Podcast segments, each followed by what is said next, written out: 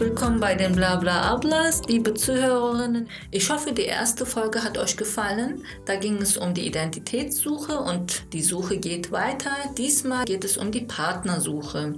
Wir werden gemeinsam mit unserem Gast Aische gerne Antworten auf diese Fragen suchen. Herzlich willkommen, Blabla Abla Aische.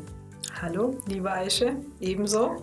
Danke für die Einladung. Kannst du dich für unsere Zuhörerinnen ganz kurz vorstellen? Ja, sehr gerne. Ähm, mein Name ist Aische Gerner. Ich bin gebürtige Kölnerin, lebe zurzeit in Düsseldorf. Ich habe Betriebswirtschaft studiert und anschließend Psychologie und arbeite schwerpunktsmäßig in der Familienberatung sowohl äh, in der Familien- als auch Individual- und Paarberatung, auch mit Schwerpunkt Sexualberatung und ähm, arbeite auch sehr viel als ähm, Referentin für diverse Themen rund um Muslime und muslimisches Familienleben. Ja, dann bist du ja hier richtig bei dem Blabla Ablas. Das hoffe ich. weil unser Thema heute die Partnersuche ist. Da haben wir einige Fragen an dich. Wir haben auch vor diesem Podcast eine Umfrage in unserer Community äh, auf Social Media, auf Instagram gemacht. Da haben 30 bis 40 Prozent angegeben, dass sie aktuell auf der Suche sind, auf der Partnersuche sind. Was würdest du diesen suchenden, lieben Menschen empfehlen? Wie sollen sie mit der Suche vorangehen? Ja, die Partnersuche, das ist ein spannendes Feld äh, für sich auf jeden Fall. Und äh, dies gestaltet sich zunehmend als äh, schwieriger. Die Eltern haben es immer als ihre Verpflichtung gesehen, ihren Kindern dabei behilflich zu sein, den richtigen Partner zu finden. Die jungen Menschen, die jungen Muslime von heute sagen, ey, ich möchte mir den Partner selber aussuchen. Ja, also ich möchte auch nicht mehr, dass sich meine Eltern da engagieren und ich bin ein freier Mensch, ich bin ein Individuum für sich, ich äh, gehe gehe hier zur Schule, ich äh, studiere, ich arbeite und ich möchte natürlich auch den Partner selber wählen. Ja? Was suchen denn die heutigen äh, Muslime? Was erwarten Frauen oder was erwarten Männer? Das, äh, das Bild einer Ehefrau hat sich mit der Zeit in den letzten Jahrzehnten auch stark verändert. Auch muslimische Männer wollen mehrheitlich Frauen, die, ähm, die aus sich etwas gemacht haben, die mit, der gesellschaftlichen, mit den gesellschaftlichen Normen mithalten können. Das hat sich auf jeden Fall stark Zum verändert. Glück, da ja? bin ich aber beruhigt. Doch, doch, auf jeden Fall. Aber es gibt trotzdem einen hohen Prozentsatz, die wenig Chancen für sich sehen, ja, auf dem hiesigen Heiratsmarkt, sei es, dass es auch eine Resignation ist, ja, vielleicht hat man auch geplant, hier zu heiraten, es hat nicht so gut geklappt. Mhm. Äh, das Kennenlernen einer Frau äh, hat sich als viel schwieriger äh, ähm, herausgestellt als äh, gedacht. Was sind denn die Optionen für Heiratswillige? Was würdest du denen vorschlagen? Wie sollen sie an diese Sache rangehen? Also ich habe sehr viel Unterhaltung mit jungen muslimischen Frauen über dieses Thema gehalten und ähm, ich muss immer noch bemerken, dass sich über Jahrzehnte eine gewisse Sache nicht verändert hat. Das ist die Passivität der muslimischen Frauen. Egal ob auf der Uni, im Ausbildungsalter, Schulalter, muslimische junge Mädchen sind sehr, sehr passiv und ich denke, das liegt auch an der Erziehung. Es herrscht immer noch die, die, die Vorstellung oder der Wunsch, von dem Mann entdeckt und begehrt zu werden ja, und nicht selber aktiv zu sein. Aber die Zeiten sind passé. Das müssen genau. wir langsam auch als Frauen realisieren. Mhm. Also ich erzähle mal Beispiele, da sagen mir Studentinnen, muslimische Studentinnen, die sagen, ja, natürlich ist die Uni auch voller muslimischer Männer, da gibt es genug. Ich, ich frage dann auch dann weiter, ja, warum kommt es denn nie zu etwas, was potenziell mit einer Ehe äh, enden könnte? Da sagt das Mädchen ähm, oder die junge Frau in dem Fall, ja, da war einer, der immer Blicke zugeworfen hat, aber ich habe meinen Kopf immer brav weggedreht. Ich habe gesagt, und was hast du damit erreicht? Ja, nicht viel. Ich habe gesagt, was hätte man denn anders machen können? Äh, ja, weiß ich nicht. Ich habe gesagt, du hättest doch zurückgucken können zum Beispiel, den Blickkontakt erwidern können. Aber das macht man doch nicht. Ich habe gesagt, ja, wie hast du denn vor, einen Mann kennenzulernen? Genau, das ist der springende Punkt. Aber uns wurde ja jahrelang eingetrichtert, ne? so dieses falsche Schamgefühl, dass wir einfach so ein falsches Bild haben und immer noch jeden Schritt von den Männern erwarten. Ich kann äh, dich bestätigen, weil ich hatte ein Gespräch tatsächlich mit einem Mann und ich habe ihm, ihm gefragt, warum traut ihr euch Männer denn nicht, den ersten Schritt zu machen? Und er hat gesagt, ja, weil ihr uns wie Steine behandelt. Wir gucken euch an, wir wollen, dass ihr uns ermutigt, uns ein kleines Signal gibt, auch wenn es nur ein Lächeln ist, aber ihr seid so starr und abweisend, dass wir uns erst gar nicht trauen. Ihr müsst uns schon ein bisschen ermutigen. Ganz genau. Also wir denken, da ist der Mann, der ist interessiert, der wird das halbe Dorf in, in äh, Angst und Schrecken versetzen oder mobilisieren, um uns zu bekommen. Ja, und der wird jahrelang hinter uns äh, herrennen mit einem Pferd, ja, äh, reitend und irgendwann äh, geben wir uns dann äh, zufrieden damit und äh, die Ehe wird geschlossen. Also das ist eine Traumvorstellung, ähm, die herrscht tatsächlich bei einigen, äh, bei hier geboren, aufgewachsenen Mädels. Da denke ich mir, wo seid ihr stecken geblieben? Es gab halt diese Rollen und diese Bilder von einer vernünftigen, schamhaften und frommen Muslima. Und um das zu verändern, haben wir nicht geschafft, weil die Ansprüche unserer Eltern und der Druck auch immer noch enorm groß sind. Die erlauben uns, die ermöglichen uns alle Möglichkeiten, wenn es um Arbeit und Studium geht. Aber das Thema Kennenlernen, Partnersuche, Dating, das ist immer noch so tabu und so schambehaftet, dass die Mädchen sich teilweise nicht trauen. Nicht alle. Es gibt diese gerissenen Mädels zum Glück, die kommen auch sehr schnell an Männern ran aber die äh, Mehrheit ähm, leiden noch unter diesen massiven äh, schambehafteten Rollenbildern. Ja, ganz genau. Natürlich gibt es diese Probleme in der muslimischen Community. Also eine klassische Erziehung eines muslimischen Mädchens läuft häufig so ab, dass sie relativ früh schon realisiert, Männer sind eine Gefahr. Ich mhm. muss mich vor den Männern schützen. Ja? Die können mich belügen, betrügen, die versuchen immer nur an das eine heranzukommen. Mhm. Ja?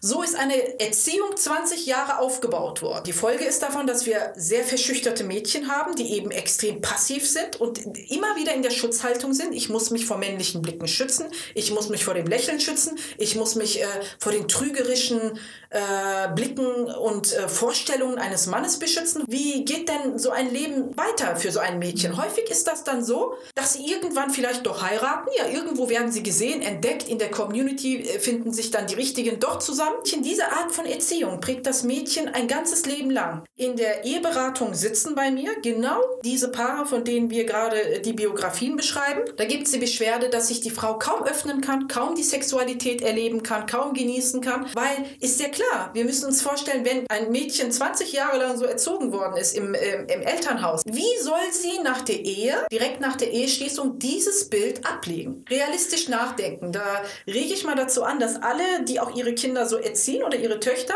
mal darüber nachdenken, wie es ein Mädchen denn schaffen soll, diese Erziehung über Nacht quasi abzulegen. Äh, abzulegen. Und das klappt bei vielen nicht. Und wir reden hier nicht von äh, von einer bestimmten Klasse an Mädchen. Also wir reden von sehr, sehr hochintellektuellen Frauen bis äh, weniger intellektuellen Frauen. Also es ist keine Situation äh, der Bildung zum Beispiel. Es ist nicht etwas, was dann mit Bildung oder mit einem Uni-Abschluss korrigierbar ist. Diese Vorstellung, die sitzt so tief in dieser jungen Frau, dass sie das eben einfach nicht über Nacht ablegen und eine normale Ehefrau werden kann. Ja? Äh, positiv zur Kenntnis nehme ich äh, als jemand, die vom Fach ist, dass mittlerweile deutlich liberaler gesehen wird, wenn die Tochter jemanden kennengelernt hat. Ja. Was die Eltern aber sich wünschen, ist häufig, unterrichte uns früh genug davon und dann sehen wir schon zu, ob das potenziell stattfinden kann oder nicht. Also ich kenne schon viele Mädchen, die ihren Eltern tatsächlich erzählen können mittlerweile, ich habe da jemanden, die wollen um meine Hand anhalten. Das Problem, was viele muslimische Eltern mittlerweile bei ihren Kindern sehr häufig sehen, ist, dass überhaupt äh,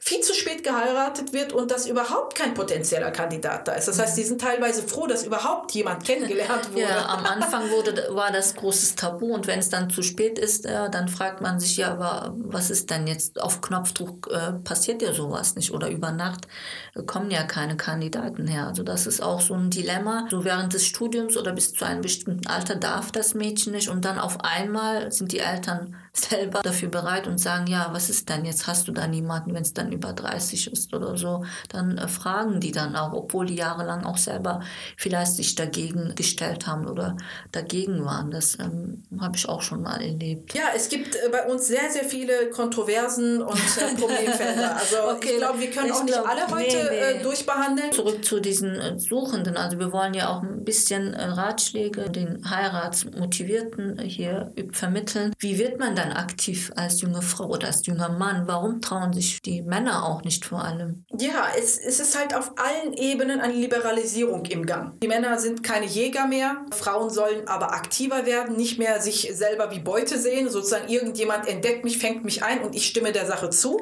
So nicht. Also wenn wir schon von Gleichberechtigung immer wieder reden, dann bitte auf allen Ebenen. Aber vom Grundsatz her muss mehr Offenheit her. Ja, also ich glaube, das ist das richtige Schlagwort. Also man muss auch gucken, vielleicht kann man auch unter Freundinnen mal gucken, wie komme ich eigentlich rüber? Also ich kenne eine Menge muslimischer Frauen, die, die führen eine Wand vor sich, ja. Die haben eine dicke äh, Wand eine, von einer Schutzmauer vor sich, ja. Also da braucht man nicht zu staunen, dass da keiner rankommt. Ja? Also man muss äh, eine gewisse, ein, eine gewisse Selbstreflexion haben. Wie denke ich, wie komme ich rüber? Was signalisiere ich eigentlich? Ja? Auch diese Ausstrahlung. Äh, wie offen komme ich rüber? Mhm. Was, was äh, habe ich denn für eine Ausstrahlung äh, mhm. gegenüber einem anderen Menschen? Vielleicht kann man das auch unter Freundinnen mal prüfen, indem man sich mal nett trifft und sagt, sag mal, wie, wie wirke ich eigentlich? Und äh, wenn man ehrlich miteinander ist, dann kann man viele Sachen viel realistischer einstufen, schon allein, wenn man in so einer Frauenrunde sitzt sozusagen und sich mal gegenseitig gegenseitig reflektiert. Also ich denke, genau. das könnte zum Beispiel eine Chance sein, mhm. die Selbstwahrnehmung zu korrigieren. Dasselbe gilt natürlich auch für die Männer. Zu schüchtern, zu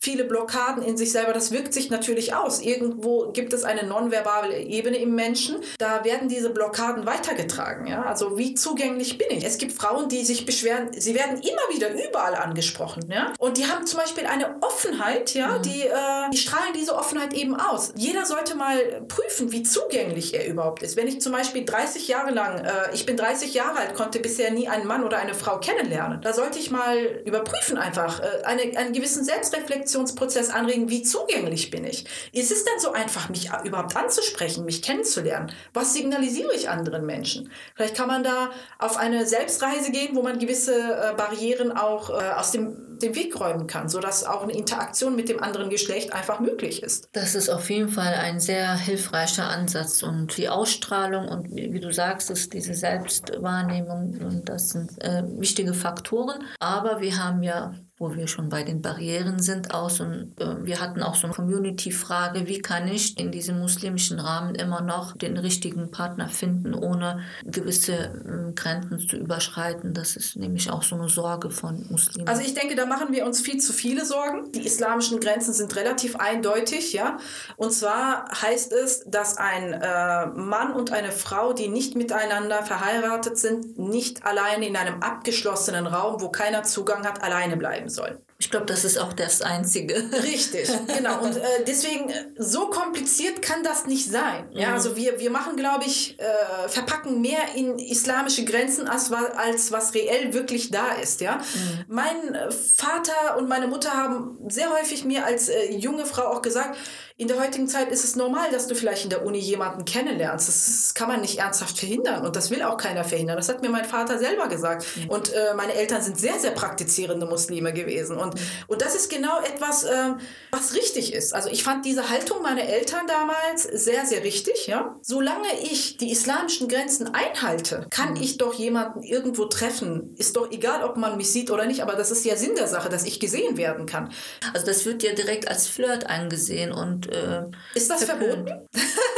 so ist das islamisch ich, verboten? Soweit ich weiß nicht, aber das sind halt so die Halb, Halbwahrheiten. Oder genau, und ich glaube, wir interpretieren da einfach viel zu viel rein. Mhm. Und äh, die Muslime haben eine bestimmte Charaktereigenschaft, äh, das ist aber sehr kulturell bedingt und nicht vom Islam, dass wir extrem viel Wert darauf legen, was andere über uns denken. Ja, Sogar mehr als was wir über uns denken. Ja. Also wir haben uns häufig mehr Gedanken über die Wahrnehmung der anderen über uns selber gemacht, genau. als über die als über uns selber, wie wir Klar, eigentlich was, ähm, was, wahrgenommen werden wollen oder wer wir sind. Ja? Genau, das ist der Punkt. Was denken andere, wenn die mich im Café mit diesen Typen sehen? Wie erkläre ich das denen? Was denken meine Eltern? Was denken meine Verwandten?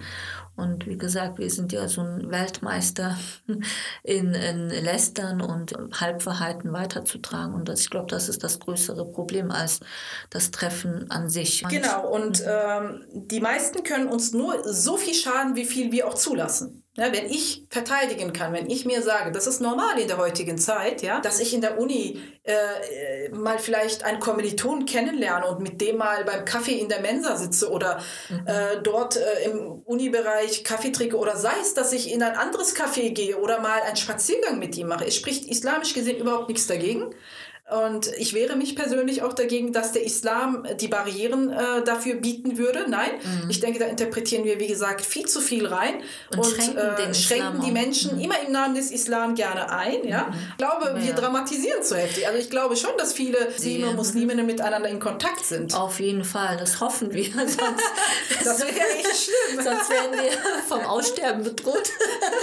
Aber ich möchte nochmal diese Leichtigkeit, also nochmal genau, die Bestätigung, die weil wir sind ja Vorbild Vorbild und auch Ablass und ähm, ich hoffe, dass wir denen äh, diese Sorgen auch nehmen können. Äh, und weil die Jugendlichen versuchen ja es allen recht zu machen und auch ihre Religion, soweit es geht, auch richtig zu praktizieren. Und ich möchte nicht, dass sie halt in so einem Gewissenskonflikt äh, stecken. Liebe Jugendliche, ihr braucht euch keine Sorgen machen, kein schlechtes Gewissen haben. Wie gesagt, die Grenzen sind eindeutig und da muss man sich sehr viel bemühen, um diese zu überschreiten. Ja, ich, ich äh, selber sehe aber in einem anderen Punkt eher ein ah. größeres ah. Problem. Ja, also gar nicht mal so im Kennenlernen, sondern ähm, ich finde, dass häufig die ähm,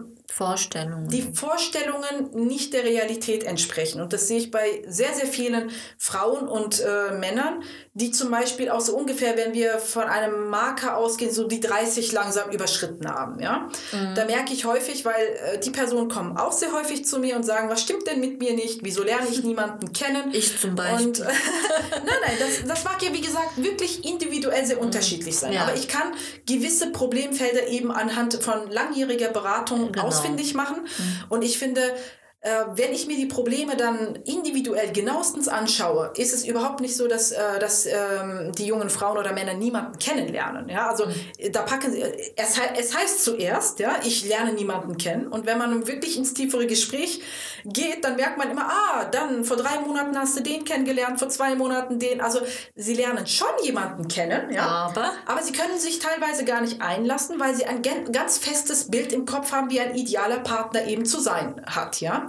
Und wir Muslime sind sehr starr in unserem Denken, weil wir wollen eine Ehe eingehen und die muss dann so bombensicher fürs Leben sitzen. Ja, ja wenn wir schon einmal heiraten. Genau, und das ist eben sehr unrealistisch. Ja, und da, da sehe ich sehr viele Probleme bei uns in der Community. Ja, es ist erstaunlich. Äh, wir sind eine Gesellschaft, die alle zwei Jahre das Handy wechselt. Wir äh, probieren mehrere Ausbildungen aus. Wir äh, kaufen uns wöchentlich neue Klamotten teilweise. Wir erlauben uns einen Studiengang nach dem nächsten zu testen, bis, äh, bis einer mal zu uns passt. Wir leben in einer Gesellschaft, in der wir viel viele Neuanfänge durchmachen aufgrund der komplexen Lebenssituation, in der wir sind. Wir wollen das Ideale für uns finden, sind auch bereit, Fehler zu machen und diese wieder zu korrigieren. Aber wenn es um Lebenspartner geht, der soll zu 100 Prozent auf Anhieb von vornherein passen und am besten bis Lebensende auch halten. Und ich frage mich persönlich, wie realistisch überhaupt diese Vorstellung ist. Und das ist der Grund, warum viele sehr spät heiraten, teilweise gar nicht heiraten. Das ist so diese unrealistische Vorstellung, dass ich mir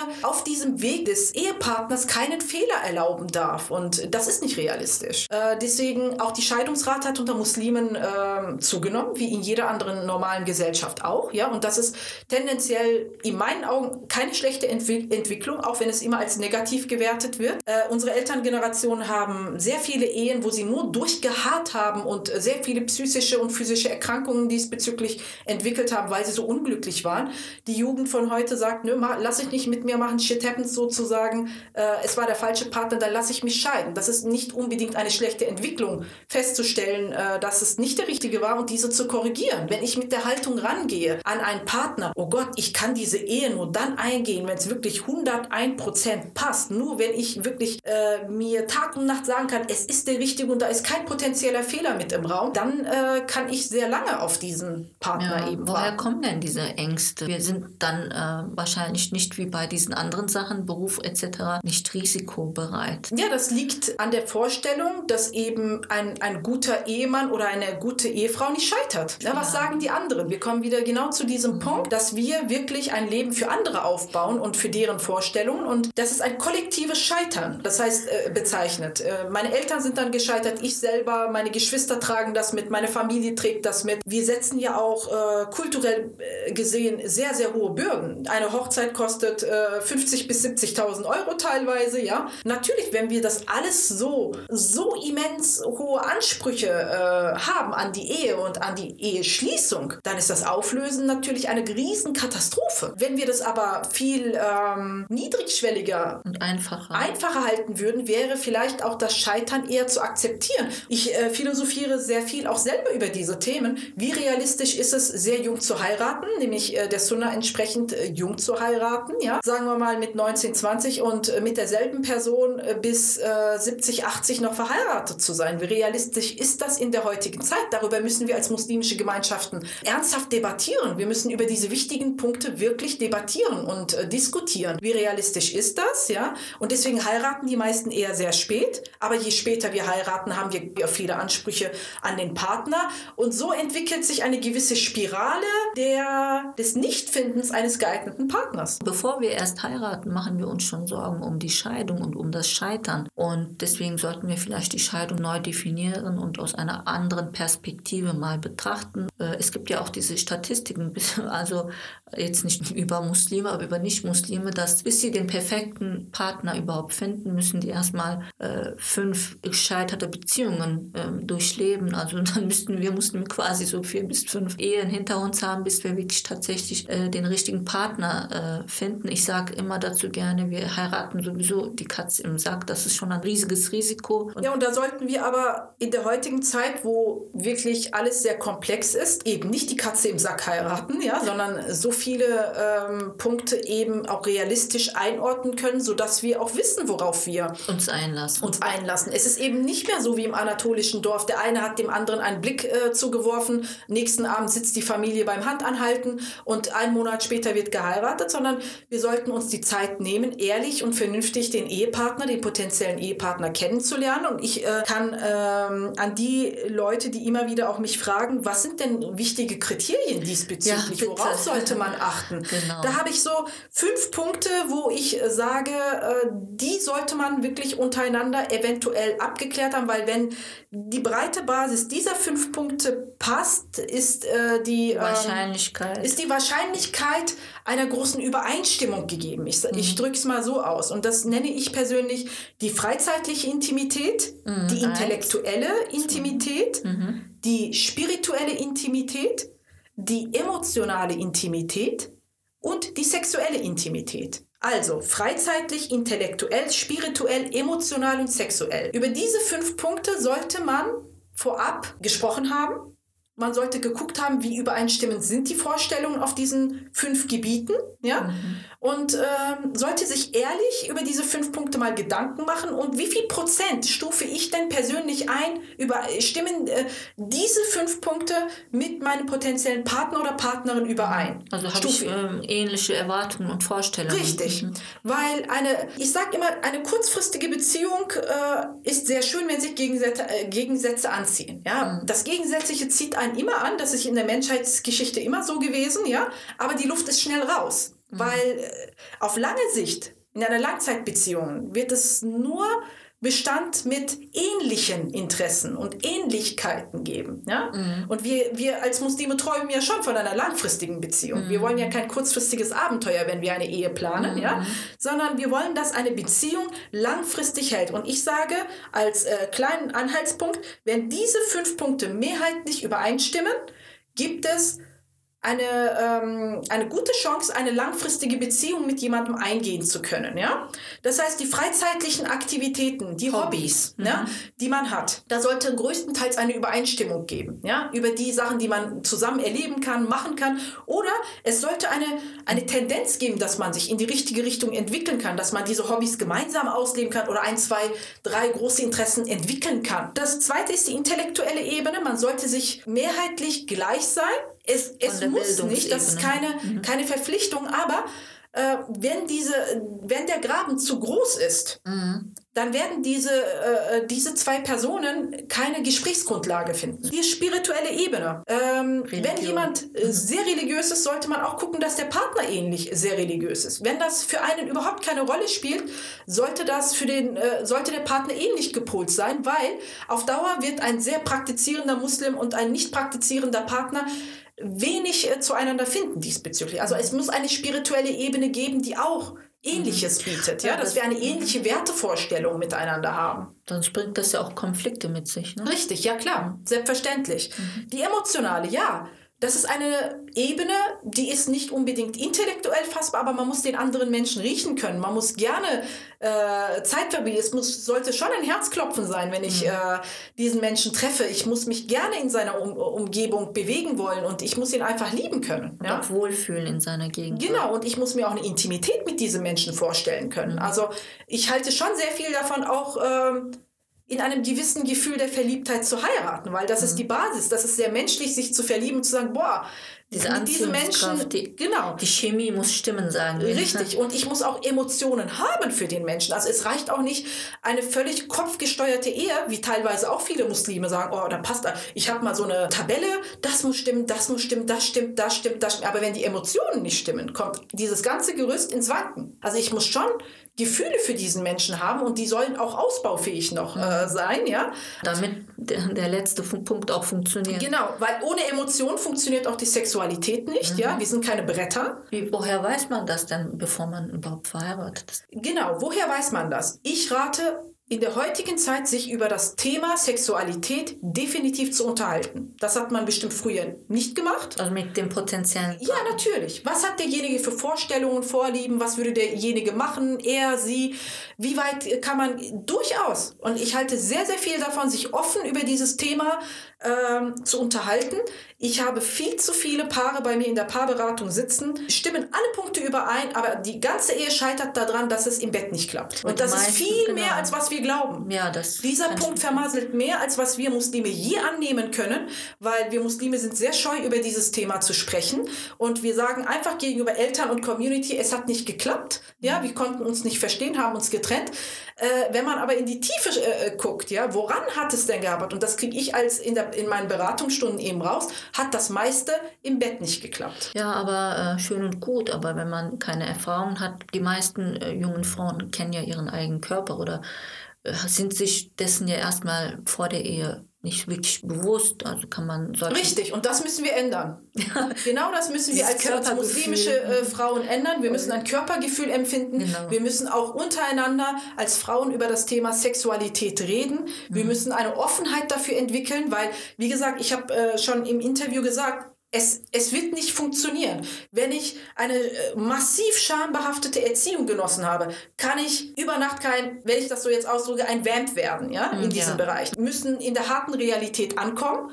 Die Frauen haben sich die Sache anders vorgestellt, die Männer haben sich die Sache anders vorgestellt und schon haben wir ein Riesenproblem, beginnend schon in der ersten Nacht äh, der muslimischen Ehen. Ich glaube, dafür brauchen wir eine einzelne Folge. Gut, also diese fünf Faktoren merken wir uns. Ja, und wie gesagt, ich äh, appelliere an die Muslimen, muslimischen Männer und Frauen sich über diese fünf Punkte wirklich zu unterhalten, auch wenn sie sagen, oh, Sexualität, was soll ich denn da? Nein, die Vorstellungen. Mal gucken, mhm. ob die Vorstellungen mhm. und ob die Offenheit, sagen wir mal, der, der eine ist sehr offen, die andere ist zu verschlossen oder umgekehrt, dann wird das ein Problem auf diesem Gebiet. Auf jeden. Fall. Ich sage auch nicht, dass alle muslimischen Frauen völlig verkappt sind im Bereich Sexualität. Nein, da gibt es ganz andere Frauen, die zwar nichts erlebt haben, aber sie haben ein sehr hohes Interesse. Ne? Ja. Und das ist schon mal eine Grundoffenheit, äh, eine Positivität, die man mitnimmt in die Ehe. Ja? Genau. Inshallah widmen wir auch eine Folge äh, nur über dieses Thema, damit wir wenigstens in diesem ges äh, geschlossenen Rahmen äh, in, innerhalb unserer Grenzen darüber reden. Vielleicht äh, tun wir auch vielen jungen Frauen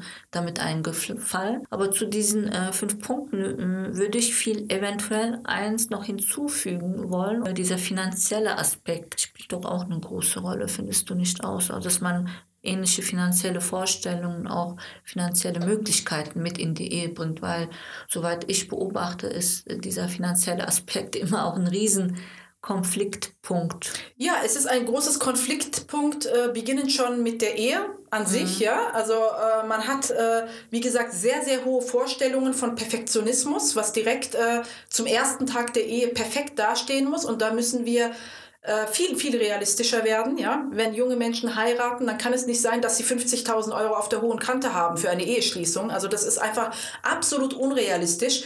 Und ähm, ich sage in meinen Beratungen auch, ihr könnt lange warten darauf, dass ein perfekter Partner äh, fertig gebacken am Straßenrand auf euch wartet. Ja, das mhm. wird nicht der Fall sein. Ja, eine Ehe bedeutet Investition.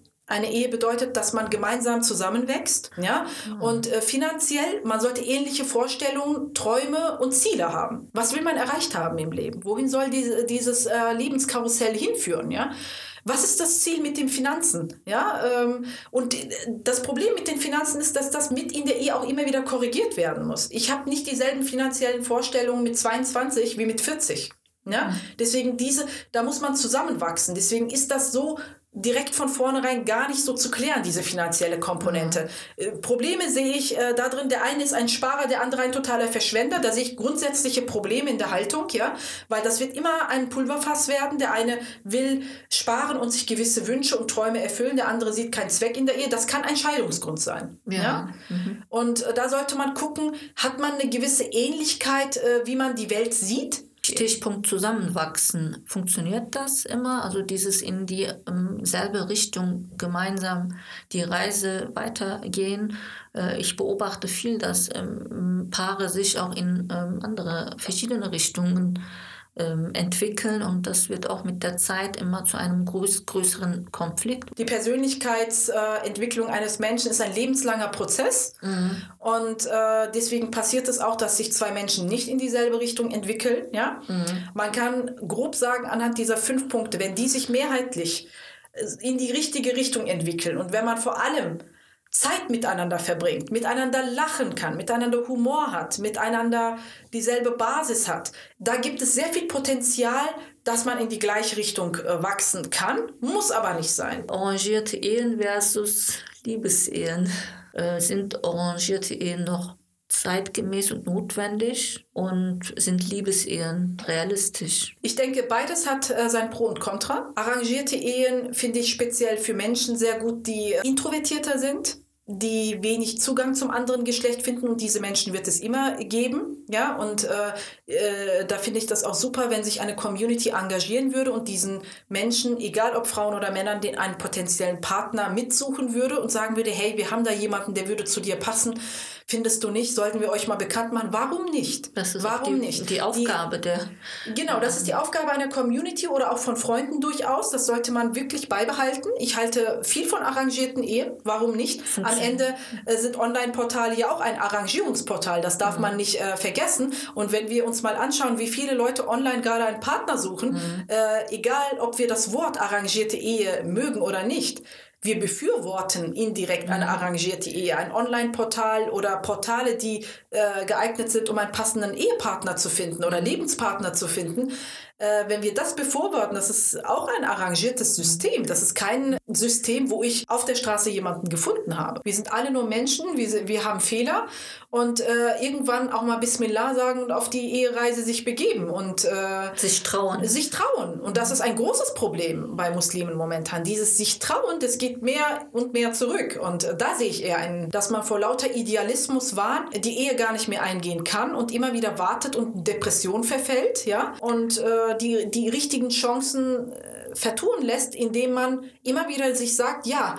äh, der nächste könnte besser sein. Da kenne ja, ich viele. Genau, zum Thema Wunschvorstellungen. Wir haben auch unrealistische äh, Vorstellungen, vor allem vom Aussehen des Partners. Was sagst du dazu? Ja, wir leben im Zeitalter von Instagram. Ne? Wenn wir uns äh, Instagram anschauen, es gibt nur superreiche, schöne Menschen, die nur an irgendwelchen Stränden sich regeln und äh, das Leben ist ja so toll. Ja? Das sind Stories, die mehrheitlich nicht stimmen. Ne? Aber wir haben die Vorstellung, ja, so sollte ein Ehepartner aussehen, so sollte so ein ein Leben sollte er mir bieten. Laut Instagram gibt es nur superreiche, gut aussehende Menschen. Ja, ja wo Und, sind die? ja, wo sind die? Genau.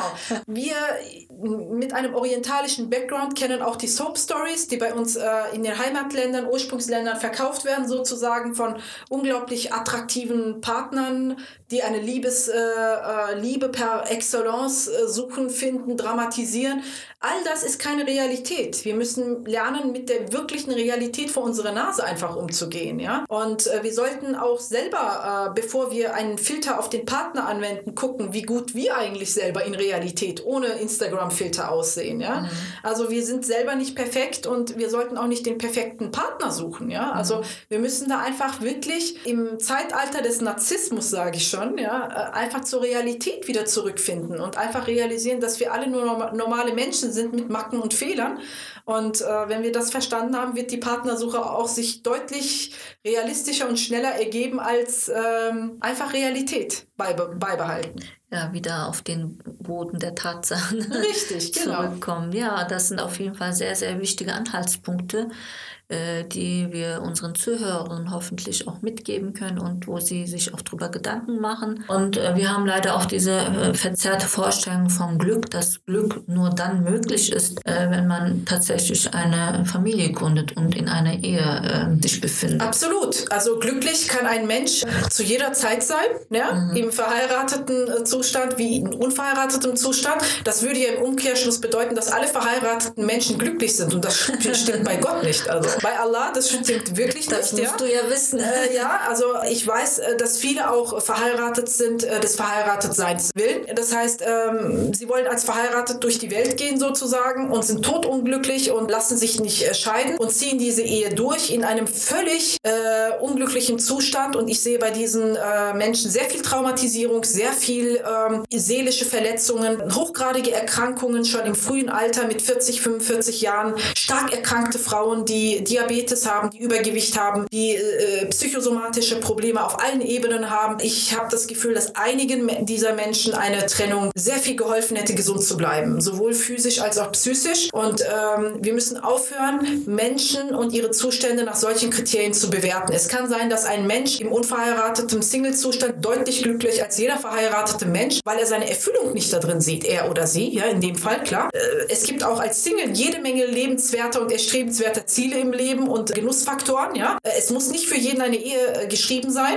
und äh, sonst wäre das anders gewesen, die ganze Welt, ja. Es mag sein, dass die Mehrheit der Menschen äh, Beziehung braucht, aber es gibt auch Menschen, die keinerlei Beziehung brauchen. Das sollen wir auch akzeptieren, ja. Also und auch respektieren. Absolut, ja. Also dafür kann ich nur plädieren und wir müssen mit diesen Druckzuständen aufhören. Aber häufig sehe ich halt auch Leute, die 30 weit passiert haben, die ernsthaft wirklich heiraten wollen aber keine realistische Vorstellung darüber haben oder auch ein Bindungsproblem haben. Ein wirklich verdecktes Bindungsproblem. Dabei will ich doch die ganze Zeit heiraten. Dann geht bitte zum Psychologen. Seid ihr in Kürze mit einer gewissen Therapie so weit, dass ihr viel offener seid für eine echte Partnerschaft und nicht so tun, als ob. Ja, viele Menschen, äh, die belügen sich auch selber, indem sie sagen, ich suche, ich suche und eigentlich sind sie nicht in der Lage, eine Partnerschaft einzugehen. Das stelle ich immer wieder fest. Und da sind viele Probleme in der Kindheit gewesen, gewisse Traumata, die unverarbeitet äh, geblieben sind. Äh, ich arbeite selber als Traumapädagogin, deswegen äh, habe ich ganz starke Sensoren auch für solche Indizien sozusagen. Und da wäre ich einfach ehrlich mit mir selber und würde einen Selbstreflektierungsprozess mithilfe eines Psychologen in Angriff nehmen, um wirklich so weit zu sein, einen Partner zu finden. Auch das Heiraten hat nach meiner Ansicht ein gesundes Alter. Natürlich kann man zu jeder Zeit heiraten. Ich sag mal so, wage mich jetzt eine gewagte äh, These, man sollte bis 30 eine Ehe erlebt haben. Ja, es ist gesund für den Menschen. Das mag für jeden individuell trotzdem anders sein, das will ich auch betonen, aber Pi mal Daumen sollte man bis 30 eine Beziehung, egal ob kurz oder lang, gescheitert oder nicht gescheitert, durchlebt haben, um die psychische Gesundheit ein bisschen ein Stück weit erhalten zu können. Deswegen ich motiviere die Muslime und Musliminnen dazu, heiratet, egal ob es scheitert oder nicht. Also es ist besser für euch zu scheitern, als überhaupt keine Beziehung zu mhm, äh, geführt zu haben. Ja? Schaden, größere Schaden. Ja, ich äh, habe Menschen äh, durch Prozesse begleitet, wo ich sie Mitte 20 gesehen habe, Männer und Frauen, und ich habe dieselben Personen nochmal begutachtet mit Mitte 30. Und ich habe gesehen, wie sich diese Menschen psychisch verändert haben. Viele hatten Angst- und Panikattacken, ja, viele diverse Angstzustände, äh, Depressionen. Weil sie nicht verheiratet Genau, weil sie immer noch auf der Suche, sie haben über zehn Jahre nochmal weitergesucht, einen Partner zu finden, der perfekt zu ihnen passt, haben nicht geheiratet und haben diverse psychische Störungen entwickelt. Ja? Und deswegen appelliere ich, verliebt euch, heiratet euch, geht mit, einem, mit einer guten Absicht in die Beziehung, durchlebt etwas, Ich appelliere speziell an die Frauen, an die muslimischen Frauen. 40 äh, Jahre alt zu sein und noch nie eine Beziehung geführt zu haben, ist keine Tugend. Ja, das war eindeutig. es geht mir absolut nicht darum, irgendjemand zu degradieren oder schlecht nein, nein. darzustellen, aber ich möchte motivieren, eine Beziehung einzugehen. Und, die und es ist für die psychische genau. Gesundheit und eines Menschen sehr wichtig. Wir vertrauen deinen Erfahrungen und äh, du äh, appellierst ja an die Vernunft. Von daher nehmen wir das äh, sehr, sehr zu Herzen. Danke dafür. Danke für deine eindeutigen äh, Worte. Allah am Ende. Genau, vertraut Allah. Allah wird euch leiten und äh, dem einen ist eine ewige Ehe äh, gegeben, dem anderen nicht. Respektiert einander. Der eine wird heiraten, dem anderen wird es nicht geschrieben sein. Es ist okay, so wie es ist. Jeder von euch ist okay, äh, wie er oder sie ist. Unabhängig davon, ob das scheitert oder nicht, dann steht auf und versucht euer Glück ein zweites Mal. Und Allah wird euch nicht dafür verurteilen. Wir sollten es erst recht nicht tun, uns gegenseitig dafür zu verurteilen. Was Allah noch nicht mal verboten hat, sollten wir uns Menschen erst recht nicht äh, gegenseitig verbieten. Und da sollten wir sehr, sehr vorsichtig sein. Der Mensch ist ein Stehaufmännchen und wir rennen hinter unserem Glück her, inshallah. Und die Hoffnung aufzugeben, passt nicht zu uns. Ja, das waren auf jeden Fall motivierende Worte. Die nehmen wir mit. Und vielen Dank für dein Kommen. Bla bla bla, Aisha, gerne. Schön, dass du da warst. Du hast uns auf jeden Fall viele Ansätze und Tipps und wichtige Punkte mitgegeben. Und ich hoffe, dass das unseren suchenden Single-Brüdern und Schwestern zugutekommen wird und dass sie auf deine Ratschläge ähm, eingehen und dass sie vielleicht ihre Suche beenden. Das wollen wir hoffen, genau. Vielen Dank, dass du da warst und ich hoffe, wir sehen uns in einer nächsten Blabla Folge. Assalamu alaikum und bleib positiv.